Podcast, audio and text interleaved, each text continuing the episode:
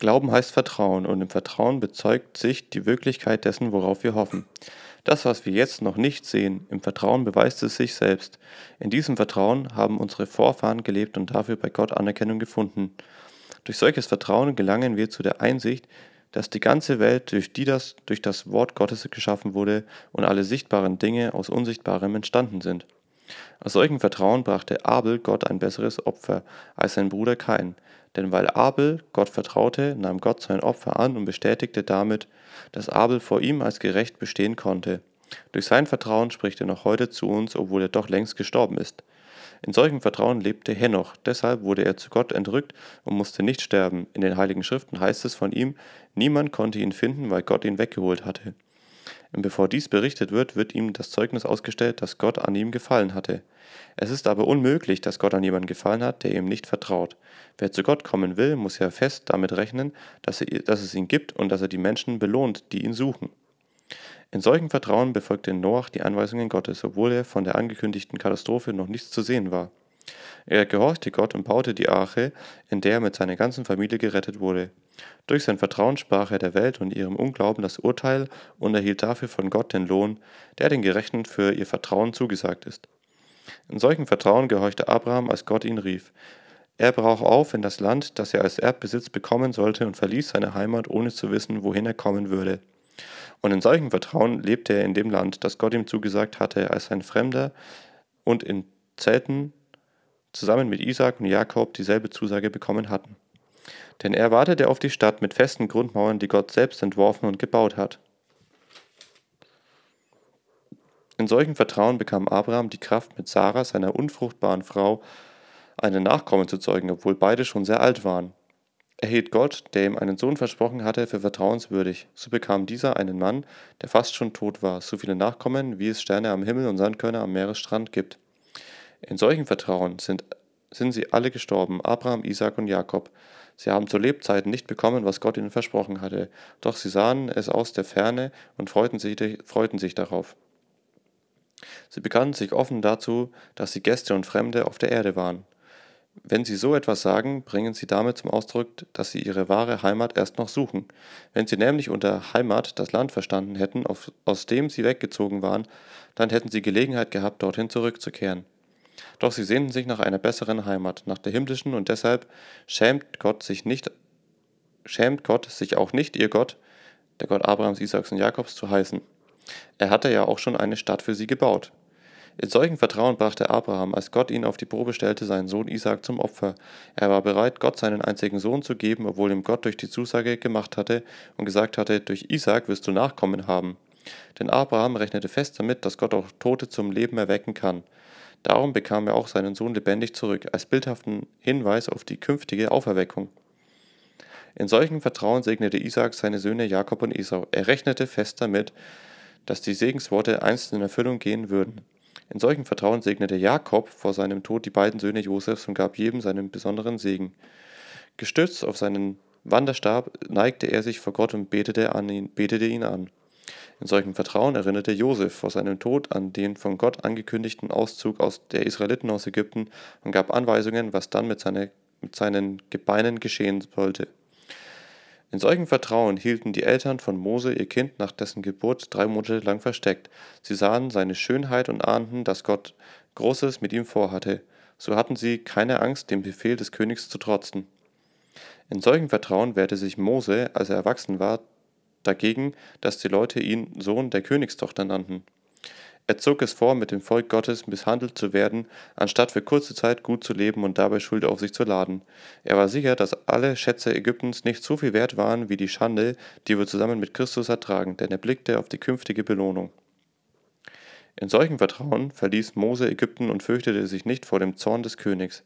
Er hatte den unsichtbaren Gott vor Augen, als ob er ihn wirklich sehen würde, und das gab ihm Mut und Ausdauer. In solchem Vertrauen führte Mose das Passafest ein und befahl, die Türpfosten und Türbalken mit Blut zu bestreichen, damit der Todesengel die erstgeborenen Söhne der Israeliten verschone. In solchem Vertrauen konnten die Israeliten das Rote Meer durchqueren, wie trockenes Land. Als die Ägypter das auch versuchten, ertranken sie. Solches Vertrauen brachte die Mauern von Jericho zum Einsturz, nachdem die Israeliten sieben Tage lang um die Stadt gezogen waren. Solches Vertrauen rettet die Hure Rahab das Leben. Sie hatte die israelitischen Kundschafter freundlich aufgenommen, deshalb wurde sie nicht zusammen mit den anderen getötet, die sich Gott widersetzten. Soll ich noch mehr aufzählen? Die Zeit würde nicht ausreichen, um von Gideon und Barak und Simson und Jiftach, von David und Samuel und den Propheten zu erzählen. In solchem Vertrauen kämpften sie gegen Königreiche und trugen den Sieg davon. Sie sorgten für Recht und durften erleben, dass Gott seine Zusage erfüllt. Sie verschlossen den Rachen von Löwen und löschten glühendes Feuer. Sie entbrannten dem, sie entrannten, sie entrannen dem Tod durch das Schwert. Sie waren schwach und wurden stark. Im Kampf wuchsen sie ihnen, wuchen, im Kampf wuchsen ihnen Heldenkräfte zu, sie trieben fremde Heere zurück. In solchem Vertrauen bekamen Frauen ihre Toten als Auferstandene lebendig zurück, doch andere in Israel ließen sich zu Tode foltern, die weigerten sich, die angebotene Freilassung anzunehmen, denn sie wollten zu einer weit besseren Auferstehung gelangen. Andere wiederum wurden verspottet und ausgepeitscht, gefesselt und ins Gefängnis geworfen. Sie wurden gesteinigt, zersägt und mit dem Schwert hingerichtet. Sie zogen in Schaf- und Ziegenfällen umher, notleidend, bedrängt und misshandelt. Wie Flüchtlinge irrten sie durch Wüsten und Gebirge und lebten in Höhlen und Erdlöchern. Die Welt war es nicht wert, dass solche Menschen in ihr lebten. Diese alle fanden durch ihr Vertrauen bei Gott Anerkennung und doch haben sie bis heute noch nicht bekommen, was Gott den Seinen versprochen hat. Gott hatte für uns noch etwas Besseres vor, vorgesehen, deshalb sollten sie erst zusammen mit uns zur Verendung gelangen.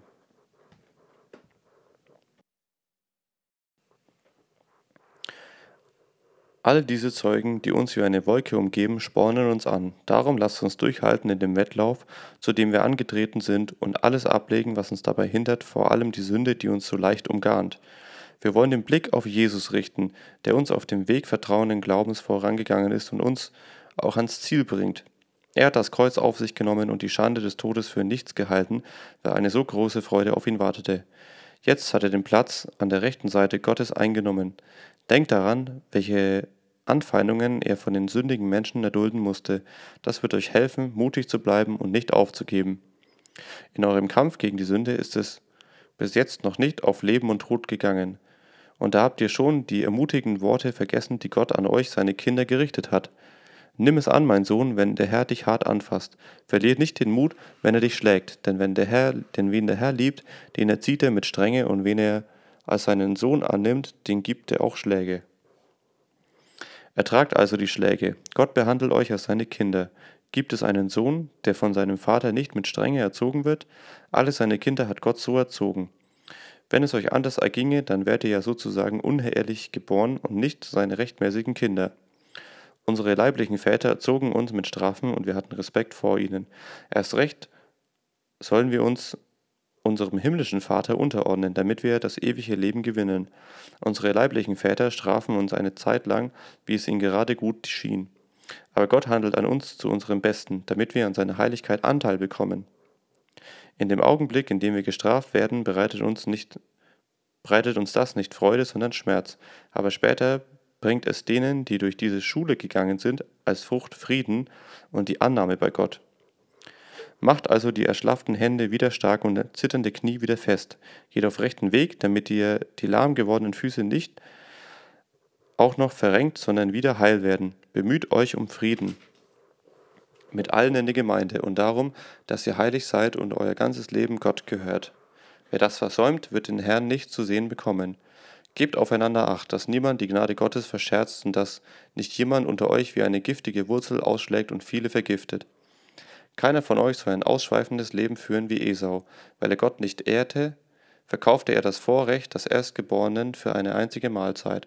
Und ihr wisst, als er später den Segen seines Vaters und damit sein Erbe haben sollte, Erbe haben wollte, wurde er abgewiesen. Er war zu spät, es war zu spät zur Umkehr, auch wenn er noch so sehr und unter Tränen nach einer Möglichkeit dazu suchte.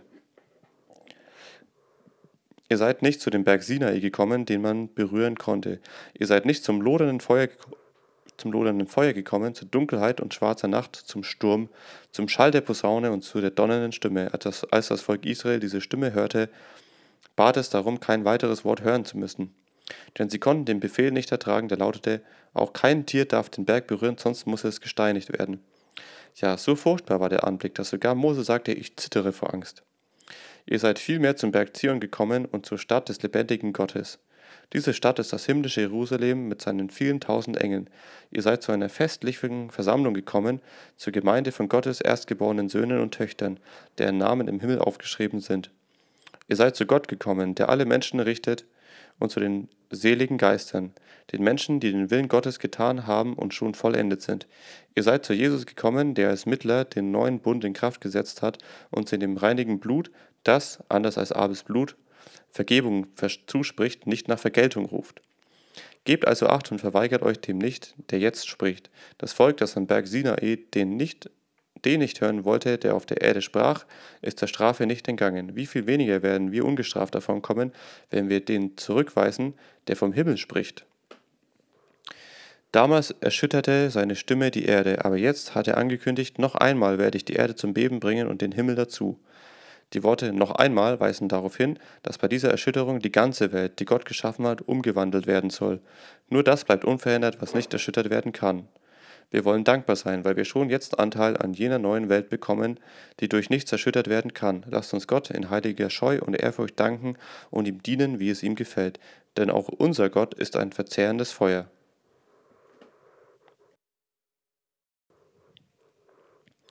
Hört nicht auf, einander als Brüder und Schwestern zu lieben. Vergesst nicht, Gastfreundschaft zu üben, denn auf diese Weise haben einige, ohne es zu wissen, Engel bei sich aufgenommen.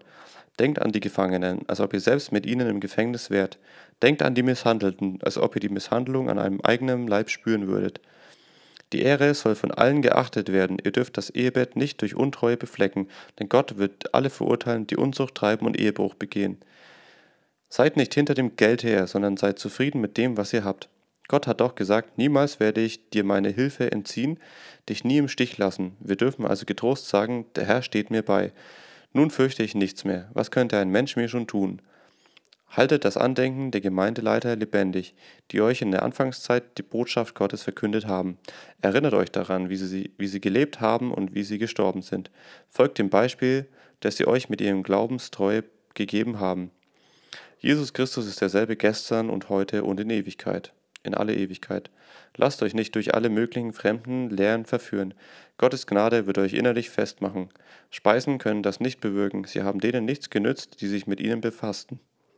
Wir haben einen Altar, von dem die noch wir haben einen Altar, von dem die, die noch dem alten Heiligtum dienen, nicht essen dürfen.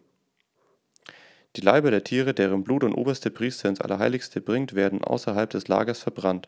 So ist auch Jesus außerhalb der Stadt gestorben, um durch sein Blut das Volk von aller Schuld zu reinigen. Also lasst uns zu ihm vor das Lager hinausgehen und die Schande mit ihm teilen. Denn auf der Erde gibt es keine Stadt, in der wir bleiben können. Wir sind unterwegs zu der Stadt, die kommen wird. Durch Jesus wollen wir Gott jederzeit und in jeder Lebenslage Dankopfer darbringen. Das heißt, wir wollen uns mit unserem Beten und Singen zu ihm bekennen und ihn preisen. Vergesst nicht, Gutes zu tun und mit anderen zu teilen. Das sind die Opfer, an denen Gott gefallen hat. Gehorcht euren Gemeindeleitern und folgt ihren Anweisungen. Ihre Aufgabe ist es, über euch zu wachen, und sie werden über ihren Dienst Rechenschaft geben müssen. Das sollen sie mit Freude tun können, anstatt mit Seufzen und Stöhnen. Denn das würde für euch böse Folgen haben. Betet für mich. Ich bin sicher, dass ich ein reines Gewissen habe, denn ich will ja stets in allem, was allem das Rechte tun. Umso mehr bitte ich euch, betet zu Gott, dass ich euch möglichst bald wiedergeben werde. Gott ist es, der Frieden bringt. Er hat den großen Hirten der Schafe aus dem Reich der Toten heraufgeführt, Jesus unseren Herrn, durch dessen Blut er den ewigen Bund in Kraft gesetzt hat. Er mache euch fähig, all das Gute zu tun, das er haben will. Er schaffe, er, er schaffe in uns durch Jesus Christus, was ihm gefällt. Ihm gehört die Herrlichkeit für alle Ewigkeit. Amen. Ich bitte euch, liebe Brüder und Schwestern, nehmt diese Worte der Ermahnung und Ermutigung bereitwillig an.